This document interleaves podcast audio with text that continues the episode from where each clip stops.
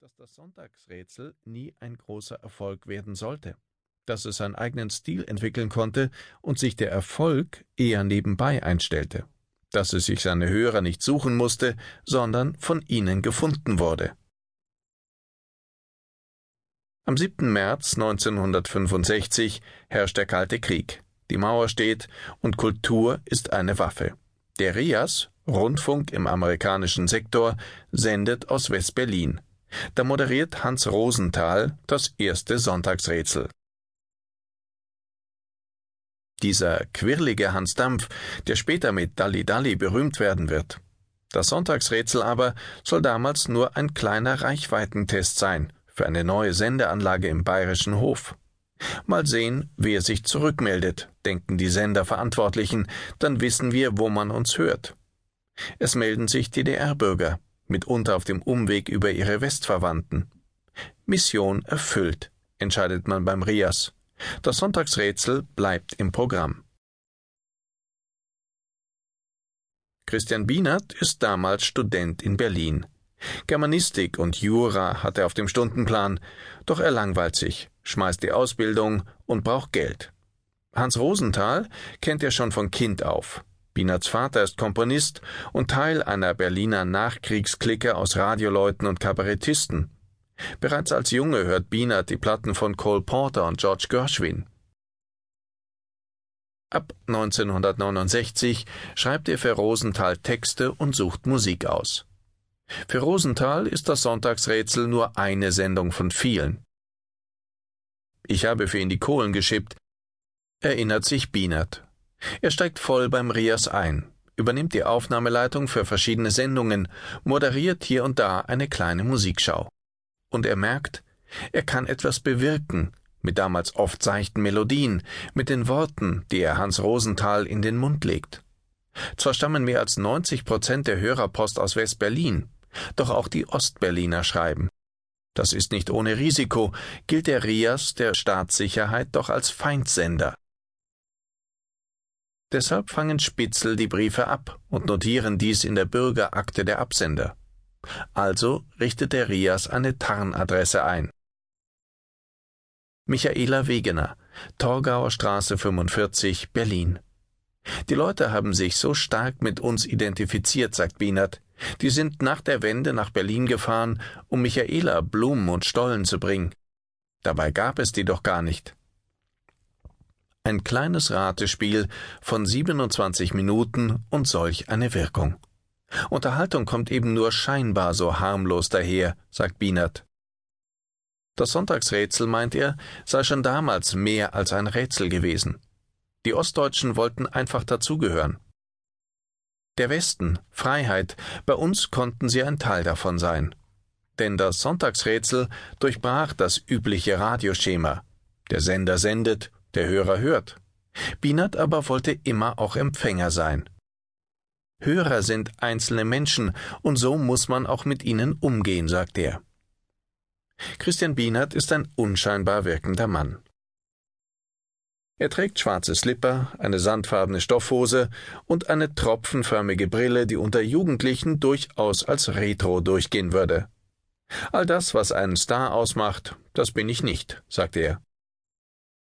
Auch zur Begrüßung sagt er zu seinem Gast, ich freue mich. Ob privat oder auf Sendung. Bienert ist Bienert. Seine Sprache, sein Tonfall, all das ist nicht antrainiert. So erreicht er ein breites Publikum. Rentner, junge Familien. Neulich wollte eine 16-Jährige mit ihm Kaffee trinken. Ich bin einfach so, sagt er, und das hören die Leute.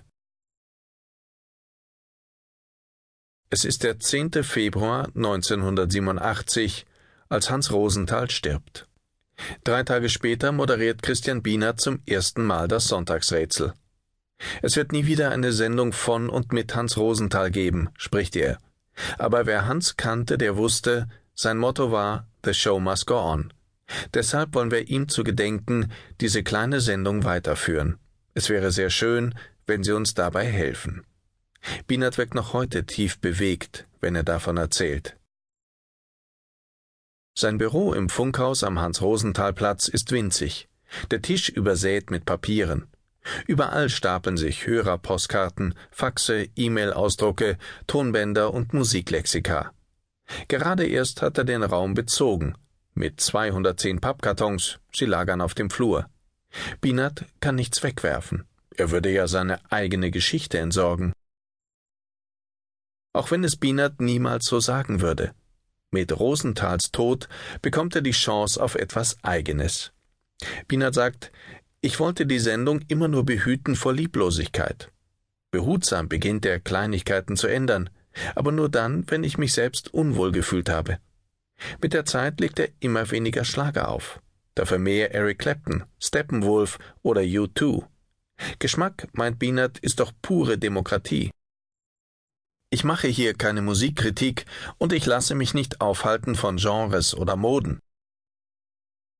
Er spielt selbst die vordergründig haarsträubendsten Lieder mit Überzeugung, und der Hörer spürt, ja, da ist was. Auch mir darf das gefallen. Neulich hat Bienert sogar Peter Kraus gespielt, obwohl er den Wohnzimmer-Rock'n'Roller persönlich viel zu flach findet. Aber er hat so vielen Leuten Freude bereitet, und darum geht es schließlich. Das Sonntagsrätsel ist größtmögliche Freiheit. Bienert hat zwei Persönlichkeiten. Musikalisch Anarchist, in der Moderation Traditionalist. Gnädige Frau ist für ihn keine Marotte. Gottlob, nein. Er berauscht sich an Worten. Er spricht in seiner Sendung von Postabsendern statt Adressen, von Fluggeräten statt Flugzeugen, von Personenvereinzelungsautomaten, dem ursprünglichen Ausdruck für Drehtüren. Sprache transportiert doch viel mehr als Information, Humor zum Beispiel, sagt er. Für den Musikliebhaber haben auch Worte eine Melodie, der man mit Liebe begegnen soll. O du schöne Peruanerin, ich kauf ne Kuh und tu dir in den Kaffee Sahne rin. Bei solchen Reimen geht Bina das Herz auf. Glaubt man den heute gängigen Regeln fürs Radio, dürfte das Sonntagsrätsel nur etwas für Randgruppen sein. Auch Bienert war sich am Anfang nicht sicher, ob er mit der Sendung eine Zukunft haben würde, mit dem großen Rosenthal als Vorgänger bis 1989 die Wende kam und die Zuschriften mit dem Lastwagen angeliefert wurden. Im September 1989 erreichten ihn 12.000 Postkarten, davon 500 aus der DDR. Im März 1990 waren es 355.000, davon 330.000 aus dem Osten. Binat stellte Studenten an, die die Kartons sichteten. Er las nicht nur Lösungsworte, sondern ganze Lebensgeschichten und die dringende Bitte, melden Sie sich zurück. Er entwarf 20 Musterbriefe und schrieb auch persönlich, tagelang, nächtelang. Er kam kaum zum Essen. Er las in seiner Sendung aus den Briefen vor und er lernte eine wichtige Lektion. Es geht gar nicht um das Rätsel selbst, sondern darum, dass die Menschen miteinander reden. Das ist mein Ziel für diese Sendung, aber das hat sich erst damals so klar ergeben. Ich will etwas wie eine Familie schaffen. Ich will die vielen Einzelnen verknüpfen, nicht mit mir, sondern untereinander. Dieses Rätsel ist nur der Anlass, schöne Dinge zu tun, gemeinsam zu frühstücken, nach dem Rätsel mit den Eltern über die Lösung telefonieren, neue Musik kennenzulernen. An Bienert scheitert jede ausgefeilte Mediaanalyse. Rund 420.000 Menschen am Tag hören Deutschlandradio Kultur. Das ist nicht viel für eine nationale Welle, aber das Sonntagsrätsel hat einen festen Hörerstamm. Bienert macht Quote, weil er zeitlose Grundbedürfnisse bedient. Treue, Verlässlichkeit, Herzblut, Freundschaft und Ehrlichkeit. Darum sollte es doch in jedem Geschäft gehen. Auch gute Werbung funktioniert nur über Persönlichkeit. Meine Hörer sind für mich keine Freunde, aber auch keine Kunden, sie sind Partner, sagt Bienert. Deshalb spielt er Musik, die es woanders nicht mehr zu hören gibt, wo das Format dem Hörer seinen Geschmack diktiert, der vor allem einseitig zu sein hat. Oper, Rock, Chanson, Evergreen, in dieser eigentümlichen Mischung gibt es das nur bei Christian Bienert. Er traut seinen Hörern etwas zu. Und seine Rätsel sind nicht schwer, denn es geht nicht um Wettbewerb, sondern um das Gefühl für jeden Hörer, Teil einer Gemeinschaft zu sein. Deshalb liest er noch heute jede Zuschrift, die mehr enthält als nur das Lösungswort. Er erzählt davon in seiner Sendung, so dass sich die Hörer darin spiegeln können und Lust bekommen, ebenfalls zu schreiben. Und er schreibt zurück, ruft an. Rund 50 Hörer bekommen jede Woche eine Antwort. Die Entwicklungshelferin in Pakistan, die Sehnsucht hat nach dem Kurfürstendamm und das Sonntagsrätsel im Internet hört.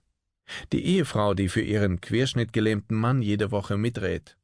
Der Mann, der jede Sendung aufnimmt für sein persönliches Schallarchiv. Die Dame, die so gern einen Mitschnitt des Couplets